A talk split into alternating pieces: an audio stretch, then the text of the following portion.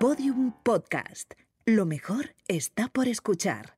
Aquí estamos en esta mañana acompañando a la compañera Ruth, porque estamos con ella, en que aquí hay poca gente hoy, pero todo el mundo está con ella, porque ella se lo merece. Ella es una, una más que nos tiran en la calle estos fondos.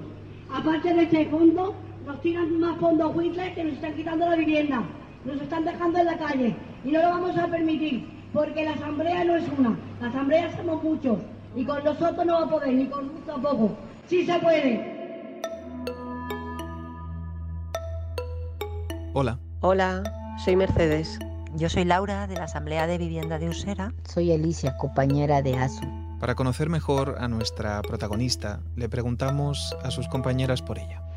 Bueno, Asunción, no sé, es yo creo que, que nuestro icono en, en la PAG ¿no? y en la PAPS, donde ella participa desde hace ya muchos años, desde que nos conoció desde la ventana de su casa mientras, mientras desahuciaban una familia, se asomó y dijo, esa gente es de los míos. Los suyos definen a Asunción Carbonell, una mujer de 64 años, como Una gran luchadora por el derecho a la vivienda. la gitana mejor que hay en el mundo, luchadora para sus hijos, para ella y para todas las compañeras. Pues que me hace mucha ilusión a- eh, tenerla como compañera y como amiga.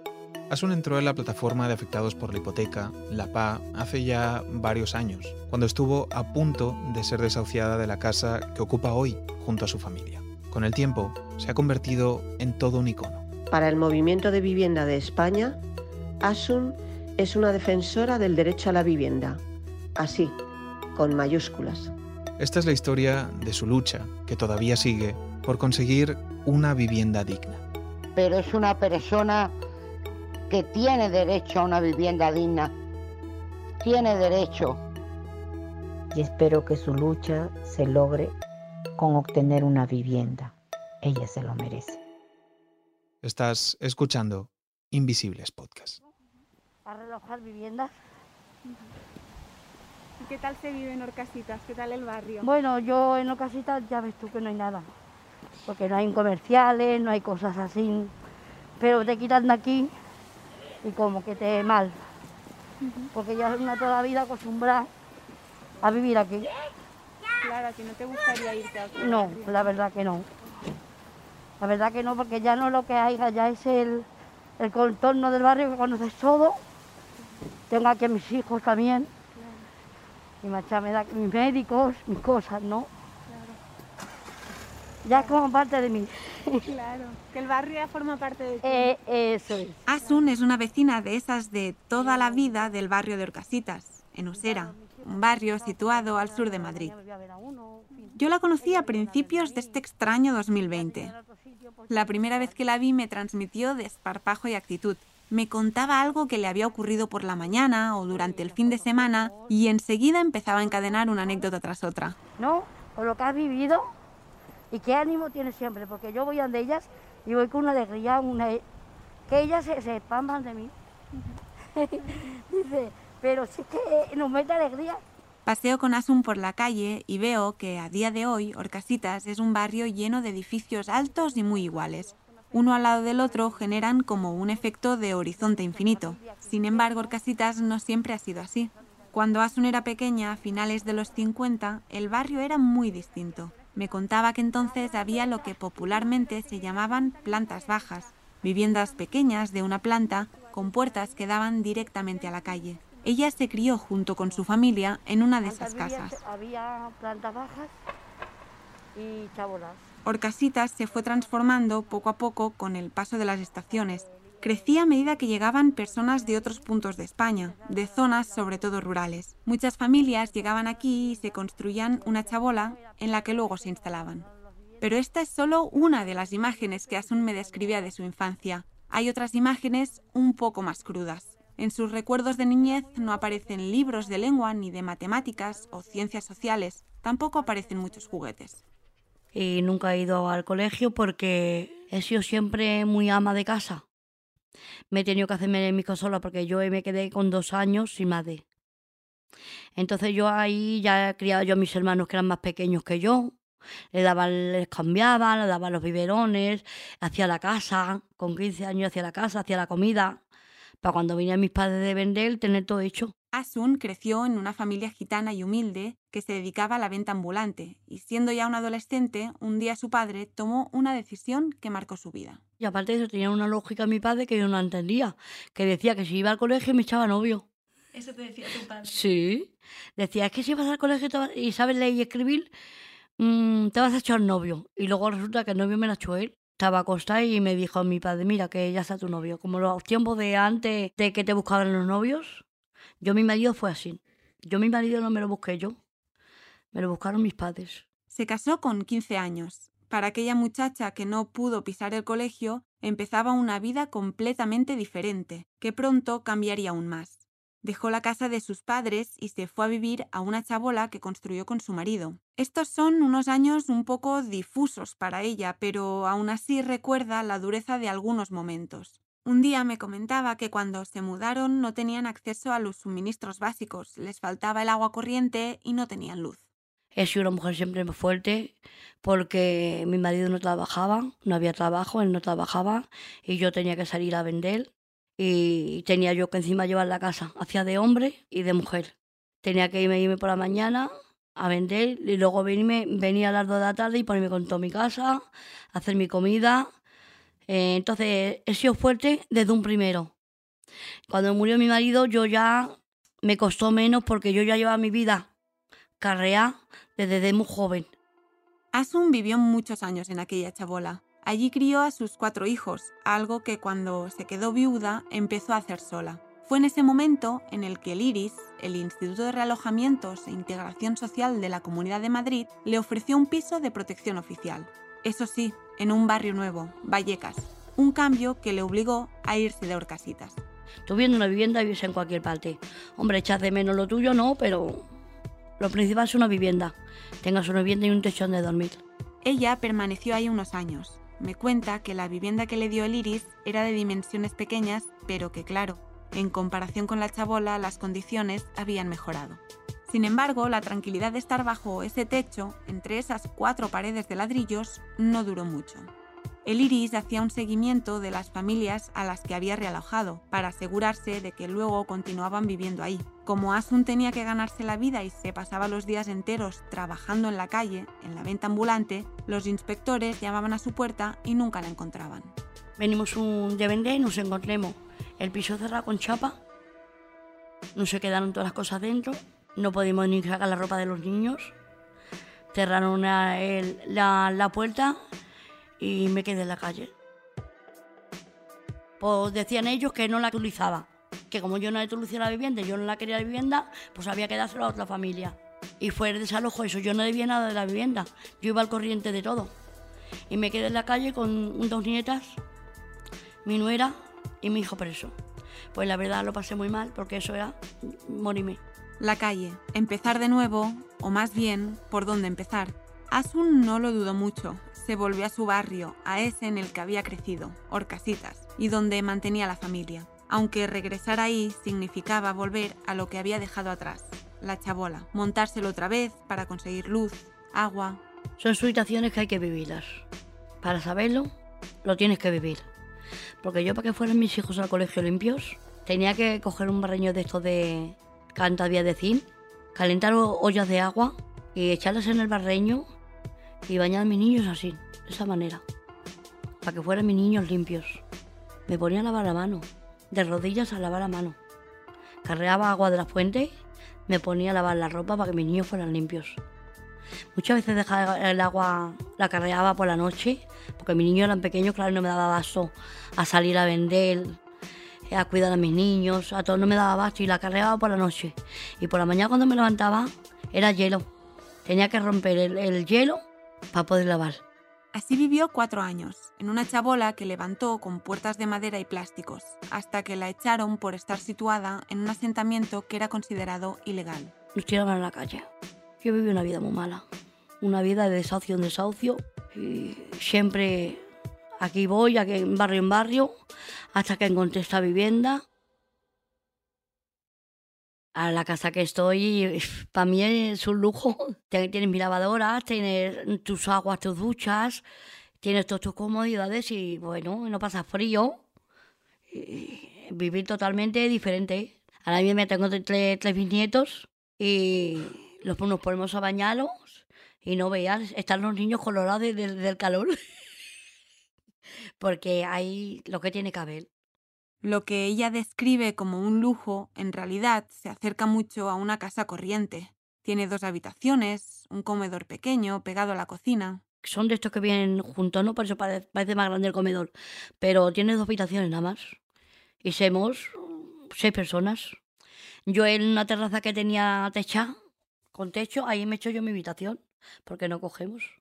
Asun vive en esta casa con su hijo, su nuera y sus tres nietos. Entró a vivir después que una familia se la cediera cuando se encontraba en situación de calle. Asun la aceptó, decidida. Lo último que quería era volver a vivir en la calle. No lo pensé ni pregunté. Yo me cogí la vivienda.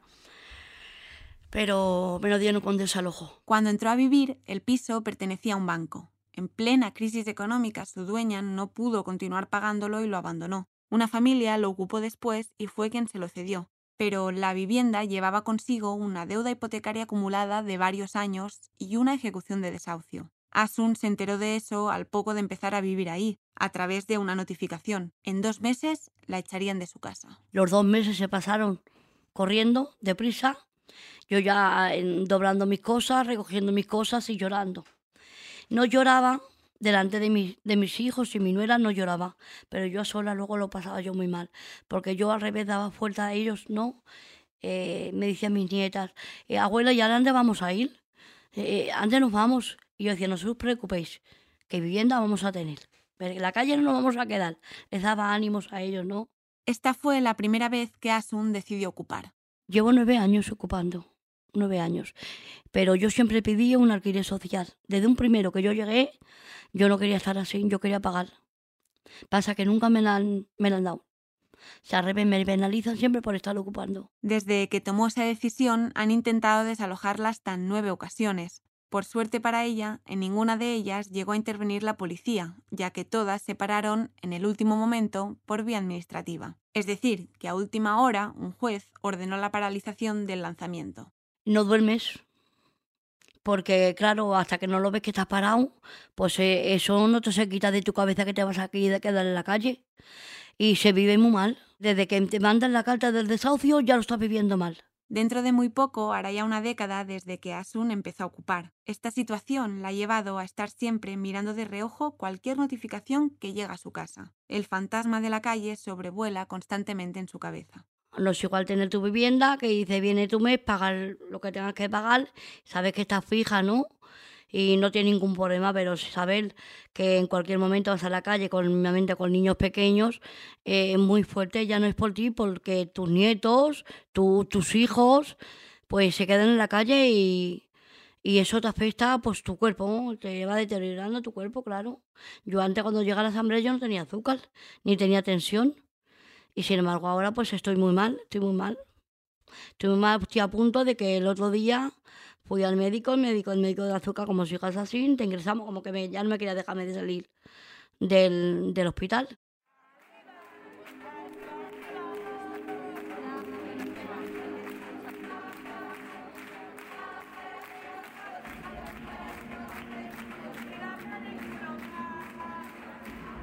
Y una mañana me levanté y abrí las ventanas, que era verano. Y sentí que decían en la calle, hay niños en la calle. Canté que cantamos ahora nosotros cuando vamos a un desahucio. Y yo por, no sé, por ver, por, por mirar, salí a la calle.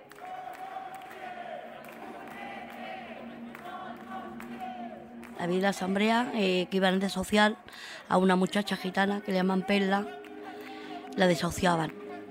Y salí yo a ver lo que pasaba. Digo, ¿qué es esto que estáis haciendo? Tanta gente. Dice que esto es de la vivienda. Esto es cuando tiran a la gente a la calle, que tenemos una plataforma que ayudamos a la gente a que nos tiren ya para, a parar desalojos. Bendito ese día que los conocí, porque fue mi salvación. Le dije, Manuel, mira, a mí me tiran en la calle en dos meses, tengo una niña pequeña, en fin, me eché a llorar, me rompí a llorar con él. Y Manuel, sin conocerme de nada, me abrazó. Ese brazo lo sentí tan, tan, tan fuerte y me dijo, vente el jueves, vente el jueves que te vamos a ayudar, que tú no te vas a quedar en la calle. Y ahora muchas veces él me dice, el día que te vide, sabía que tenías algo, que ibas a ser para nosotros, que ya te ibas a quedar con nosotros. Como que él lo presintió, ¿no?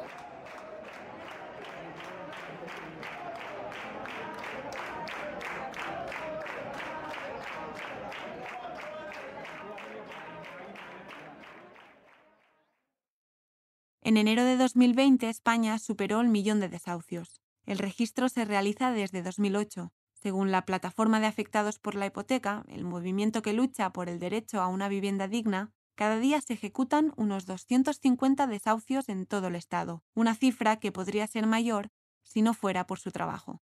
No dejamos a nadie que se quede en la calle. Intentamos, lo intentamos, de que no se quede nadie en la calle porque eh, no, no, nosotros, para nosotros que se quede la gente en la calle, pues muy fuerte.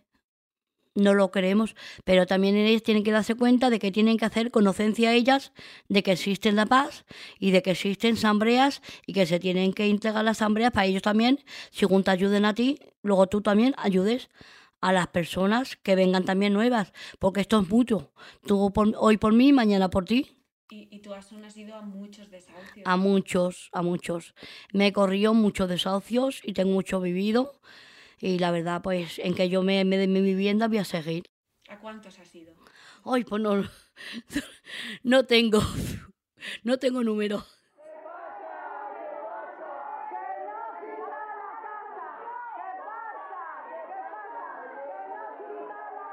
Los ponemos en la puerta y hay gente que se, salen de allí detenidos y gente que salen allí con pegados, que les pegan y todo, porque claro, hacemos esta fuerza.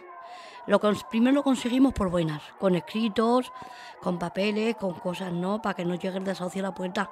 Pero luego, si llega el desahucio a la puerta, pues nos ponemos nuestro cuerpo. Sí. ¿No tienes miedo? No.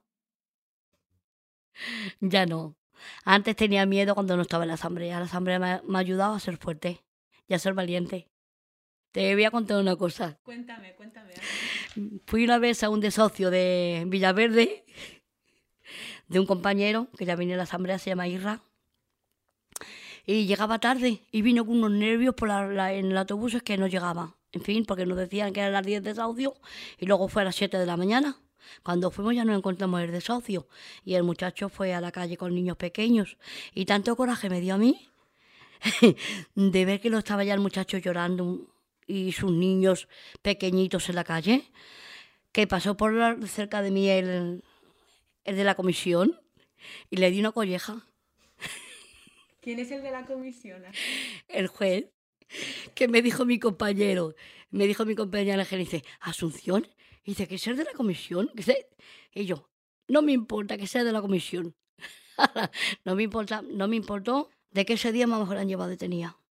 Porque te da tanto coraje, no te importa enfrentarte a la policía cuando ves que una compañera se va a quedar en la calle. Porque la has vivido tú. Muchas veces mis hijos me dicen, pero ¿a qué vas tantos desahucios? si no te dan vivienda, digo, callaros, hombre, no dan vivienda. Por no llevo aquí nueve años, si no ya estarían fuera de la vivienda, si no fuera por ellos. Pues qué deciros, ¿no?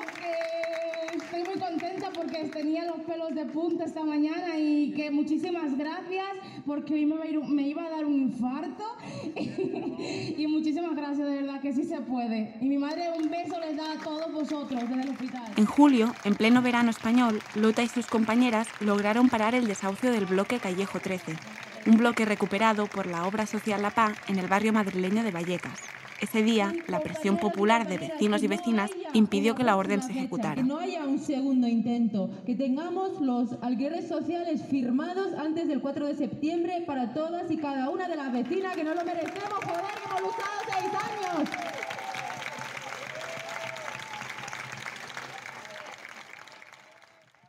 Eh, el verano que hemos atravesado las vecinas de Callejo 13 ha sido brutal. O sea que no hay más palabras para definirlo. La Sareb, el llamado Banco Malo, había ordenado el desalojo. Esta entidad semipública, que nació durante la crisis del 2008, cuenta con muchísimas viviendas del rescate inmobiliario en propiedad. Una de ellas es Callejo 13. Estábamos recién salidas del estado de alarma, nos vemos en una situación de estar eh, sin ingresos de ningún tipo. Nuestra vecina Victoria, eh, habiendo salido de una operación a corazón abierto, que le mantuvo en coma durante tres días, en fin, una situación sumamente vulnerable y este es el momento en el que a Sareb le resulta oportuno eh, proceder con el, con el lanzamiento del edificio. Toda esta imagen, más que una valoración social sobre la vulnerabilidad de quienes vivimos en este bloque, responde a una imagen de guerra, de una imagen de tú ves tu adversaria eh, más vulnerable y eso es cuando atacas. España tiene un problema muy grave de acceso a la vivienda. Con la crisis del 2008, los precios en el mercado inmobiliario comenzaron a aumentar, mientras que las familias veían reducidos cada vez más sus ingresos. La consecuencia de todo esto es conocida. Se multiplicaron los desahucios de personas que ya no podían pagar su hipoteca y tampoco su alquiler. A su vez, es uno de los países de Europa con una de las tasas más bajas de alquileres sociales, es decir, asequibles y regulados. El porcentaje no llega ni al 2%. Pero el problema de la vivienda no es un problema solo de escasez de parque público. Mientras cada vez más familias se ven con sus maletas en la calle, las viviendas vacías rozan los 3 millones, según los últimos datos de 2011. Sin techo o bajo techos muy caros, la única salida para muchas personas es ocupar, ingresar a viviendas que se encuentran vacías con el fin de habitarlas. Claro, nosotras decimos, no hablamos de la ocupación, tanto como de la recuperación de las viviendas provenientes del boom de construcción y, y la crisis hipotecaria, porque en España no hay un problema de ocupación. En España lo que hay es un problema bestial de vivienda, de acceso efectivo a la vivienda. Aunque muchas veces, intencionadamente, se confunde este tipo de ocupación, que legalmente se llama usurpación, con el allanamiento, que es cuando se ingresa por la fuerza para robar. No quieren recordar ni mencionar nunca es que las personas que nos hemos organizado frente a la crisis de la vivienda la plataforma de efectos por la hipoteca, pero también otras personas que se han organizado, en principio nunca jamás ocupamos viviendas de, de personas particulares. ¿no? El 80% de los pisos ocupados pertenecen a bancos o grandes fondos de inversión, que acumulan buena parte de las viviendas vacías. Hay una justificación eh, ética, hay una legitimación de la campaña que es la obra social de la paz, que es que ya se han pagado muchas veces. Y como si eso a mucha gente le parece poco y no les resulta legítimo aún así, claro, nosotras también estamos dispuestos a pagar por vivir en estas viviendas, pero exigimos poder pagar lo justo.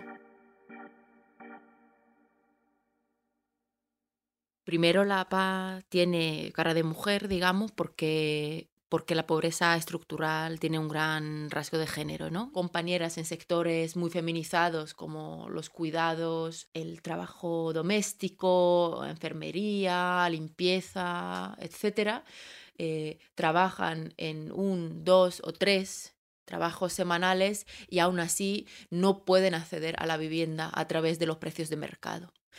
Entonces, mmm, una parte importante de las personas que forman parte del movimiento son, son mujeres, la mayoría, y muchas de ellas son además eh, madres solteras o jefas de familia, y como tales, pues cargan muchas veces no solo con la doble carga entre el trabajo y los cuidados de la familia, sino también eh, con la carga que es la lucha, ¿no? Este no sé cómo se llama, pero es muy bonito. Y le salió una flor hace poco, aunque es invierno. Y bueno, luego están los potos, que lo aguantan todo. Yo tengo potos también en casa. Pero sí, es que yo no sé cómo aguanta tanto, si lo tengo súper seco también. ¡Ah! ¡Qué bonito! Aguantan cualquier cosa estas. Y nada, afuera no hace falta regar ahora. Y un animalito, bueno, son tu compañía también. Sí, sí. Yo a veces me pongo a vegetar para que nos entendamos. ¿Te cuenta cuentas tus cosas. No me quedo así, en plan, no puedo más, me muero ya. Las mujeres son mayoría en los movimientos por una vivienda digna. Por eso la PA también se identifica como feminista.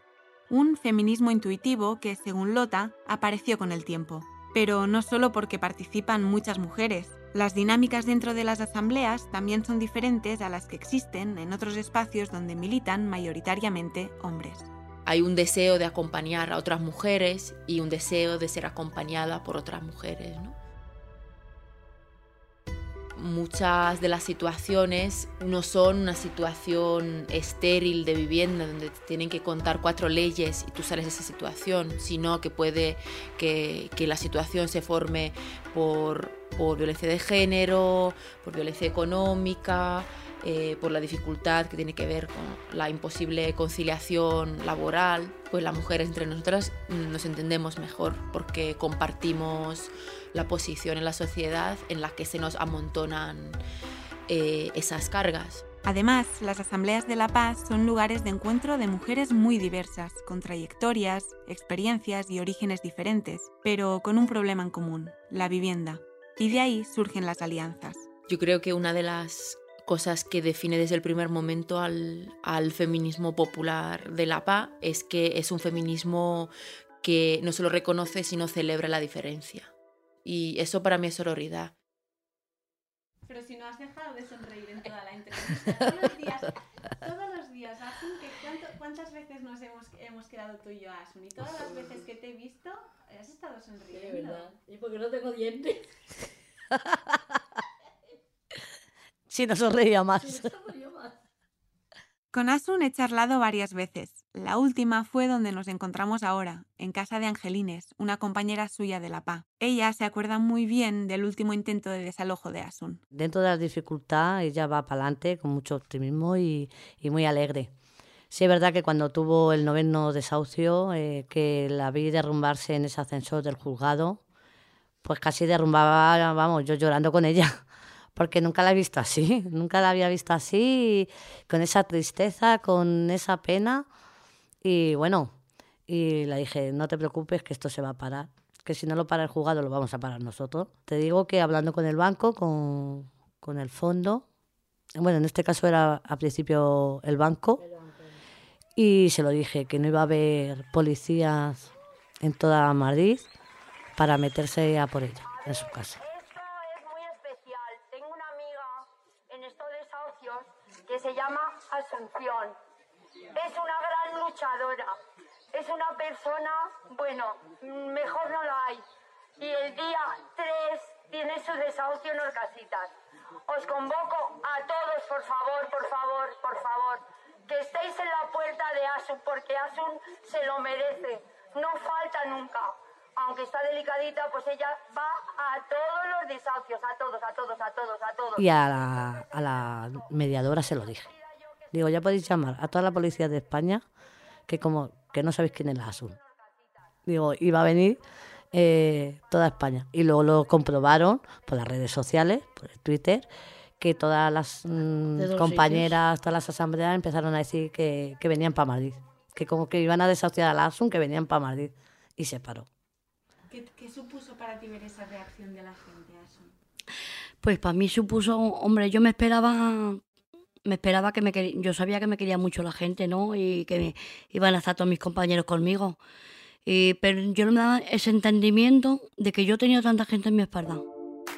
Ese día comprobé, comprobé lo que yo tenía por detrás de mí y, y lo que había conseguido yo estando en la lucha.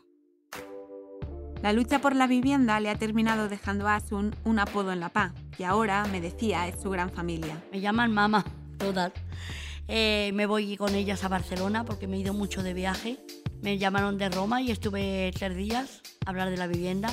Luego eh, voy a las estatales, las regionales y desde ahí ha sido mi lucha con la vivienda y ahora estoy yo ayudando a que la gente no se quede en la calle. Además del vínculo con el movimiento, las horas acumuladas en largas e intensas asambleas y los días codo a codo frente al portal de una vivienda cuando hay un desahucio, ya sea invierno o verano, hacen que para Asun Lapa algo más que un movimiento por el derecho a una vivienda digna. Y yo en conocer la plataforma fue para mí liberal, porque yo ahora me vi con todas mis compañeras, mis hijos no me piden explicaciones, lo que yo antes no podía irme a ninguna parte. Yo tenía que contar con mis hijos para todo. Me he liberado, en que sea viuda, pero me he liberado. Y a mí no me importa la gente. Antes siempre yo decía, es que qué dirán, que me vean, que dirán esto, la criticación. Ahora no me importa la criticación. Yo vivo mi vida y sé que yo lo que hago no está mal, no hago daño a nadie, no está mal y no me tengo que sentir yo mal.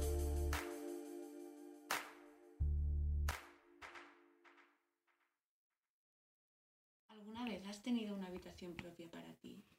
No. Yo creo que no. Nunca he tenido lo que es una habitación íntima para mí. Ahora que estoy en esta casa, igualmente, estoy en una terracita y tengo que ponerme un calentador todo santo día de Dios, de estos de aire, tener otros días para que esté caliente la habitación. Con que todavía no he dejado de padecer, todavía estoy sufriendo. Y luchando. Y luchando. Y luchando. Mientras esa habitación propia aún no llega, Asun sigue esperando con su familia un alquiler social. De por medio, discusiones eternas, primero con el banco y ahora con el fondo de inversión que tiene su casa. Ahora bien, si el peor de los escenarios llegase, Asun tiene un plan. Si me desocian me voy a la puerta del ayuntamiento, a acampar. Pero yo tengo que una vivienda. Yo no puedo quedarme más en la calle. Y me ha dicho ella que adelante, que ella viene conmigo. Pero este es el plan B. Asun tiene la seguridad de que si ese día llega, no va a estar sola. Lo voy a conseguir porque mi compañera tampoco me van a dejarme. Ella ve la lucha mía de muchos años y no me dejan. Un desahucio mío ahora sería mundial. Un desahucio mío sería, bueno, mover a todo el mundo. Hay niños en la calle y no le importa a nadie. Ese me quedaría. Y fue el primero que conocí que lo conocí en mi ventana. Por ese cante salí yo a la calle. Y yo cada vez que voy a, la, a los desahucios es el primero que canto. Y de norte a sur. A lo mejor digo de norte a sur, de este a oeste. La lucha sigue, cueste lo que cueste.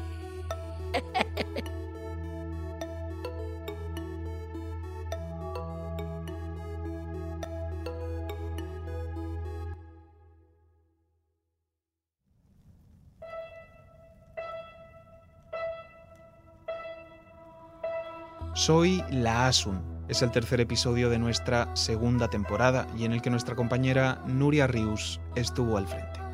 El resto del equipo de Invisibles somos Cristina Barrial, Cecilia Osorio, Luis Elías y yo, Sebas Rodríguez, a cargo del diseño de sonido. Jimena Marcos también estuvo en la edición del episodio, Peter Petrowski puso la música original y Laura Gil hizo la ilustración. Esta temporada es posible gracias al respaldo de nuestros oyentes y cuenta también con el apoyo de Podium Podcast. Escúchanos aquí o en tu plataforma favorita. Aquí contamos historias al margen y desde los márgenes. Para saber más sobre nosotras, visita nuestra página web invisiblespodcast.com y síguenos en nuestras redes sociales. Estamos en Twitter, Facebook e Instagram. Mil gracias por escucharnos. Somos Invisibles Podcast.